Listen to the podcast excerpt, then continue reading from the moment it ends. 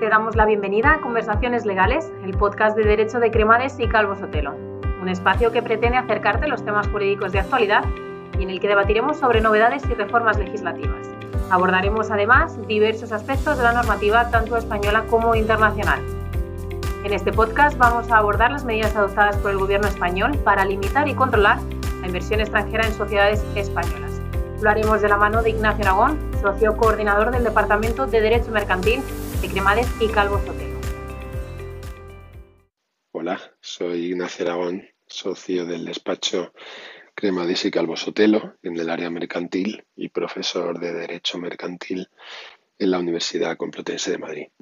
En este podcast voy a abordar de una manera sencilla y que se pueda comprender fácilmente una de las medidas que ha tomado el Gobierno con ocasión del estado de alarma provocado por la crisis del coronavirus en España. Se trata de la suspensión de la liberalización de las inversiones extranjeras en España.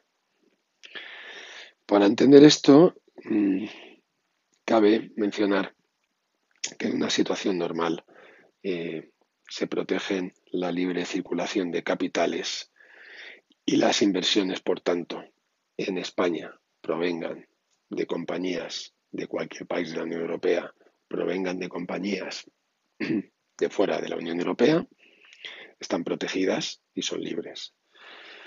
En una situación extraordinaria como la que estamos actualmente, el gobierno puede tomar una medida, como así ha sido, de intervención del mercado.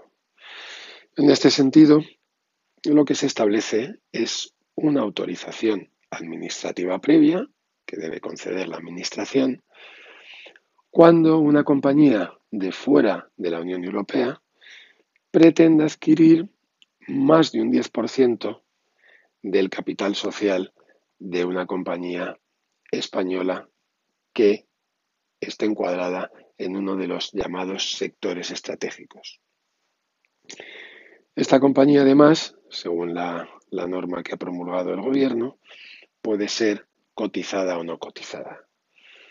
Pues bien, respecto de las compañías cotizadas, eh, creo razonable y creo acertada la medida en cuanto a que, como todo el mundo sabe, la cotización de las acciones de las compañías españolas ha sufrido una bajada drástica. Se ha producido muchas ventas conocidas como ventas en pánico, producto de esta incertidumbre, producto de la crisis, producto del temor a, a una lenta recuperación. Y por lo tanto, estas multinacionales españolas se ven muy vulnerables frente a la posibilidad de lo que se conoce como una OPA hostil por parte de inversores extracomunitarios cuyos mercados bursátiles no estén sufriendo, digamos, un comportamiento tan dramático. Por lo tanto, resulta razonable y justificada su protección. En mi opinión, la extensión de la norma a las sociedades no cotizadas no resulta tan razonable. Especialmente vulnerables van a quedar, por ejemplo, algunas startups que ven cómo se reducen sus posibilidades de financiación a través de inversiones provenientes de Asia o Norteamérica, como en muchos casos así ocurre.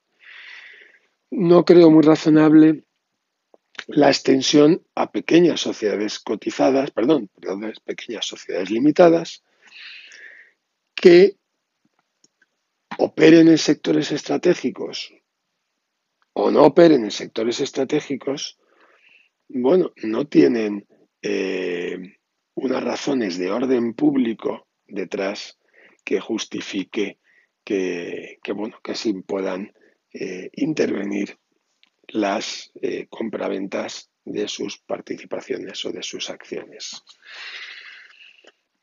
A diferencia de las cotizadas, las sociedades no cotizadas no tienen acciones o participaciones líquidas. Es decir, al no estar negociadas en un mercado regulado como es la bolsa, cuando se pretende eh, vender por parte de sus socios sus participaciones, tienen que encontrar a un posible comprador que esté dispuesto a comprarlas. No caben, por tanto, los cambios de control que sí se producen producto de la comentada OPA. Por lo tanto, el orden público y la seguridad eh, jurídica que ampararían estas medidas respecto a los sectores estratégicos de compañías cotizadas en España, creo que no está justificado que no operan para sociedades no cotizadas, especialmente para sociedades invitadas. Despedimos el podcast habiendo aclarado cuáles son los procesos establecidos en esta situación, dando las gracias a Ignacio Aragón por profundizar, especificar y valorar los procedimientos referentes a la inversión extranjera en sociedades españolas durante la crisis sanitaria causada por el coronavirus. Lo dejamos aquí por esta vez y te recordamos que puedes suscribirte a Conversaciones Legales, el podcast de Derecho de Cremades y Calvo Sotelo, Spotify y Anchor. Puedes enviarnos tus dudas jurídicas al correo de solana arroba cremadescalvosotelo.com para poder tratarlas en los siguientes programas. Muchas gracias por escucharnos.